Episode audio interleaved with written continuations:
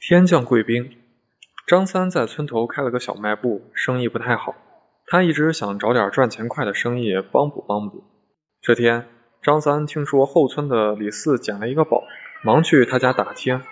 原来李四在地里干活时，突然空中掉下一块脸盆脸盆脸盆大的蓝色冰块。李四觉得这是天降贵宾，就把他抱了回去。张三一听，立马打起了主意。他要以贵宾为势头噱头，迅速赚一笔。于是张三花五百块钱买下贵宾。回去后，张三就在小卖部的冰柜上支起了一个架子，把冰块放在架子上，下面用玻璃杯接住它滴下来的水。他还贴了一句广告语：“天降贵宾，治病养生，十元一滴，十滴起售。”之前李四捡宝的事情传得沸沸扬扬，所以。大家都赶到张三的小卖部来看热闹。张三指着冰块说：“这叫无根之水，既能治病又可养生。”大家都很好奇。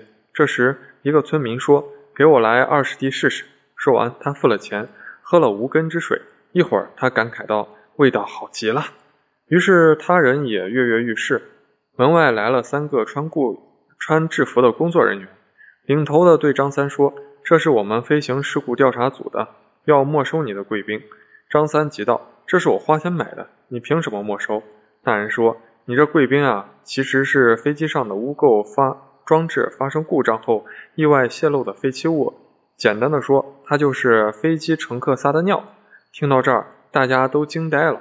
那位刚喝过无根之水的村民一把揪住张三：“快带我上医院检查！”张三眼前一黑，哭着说：“这次赔大了呀！”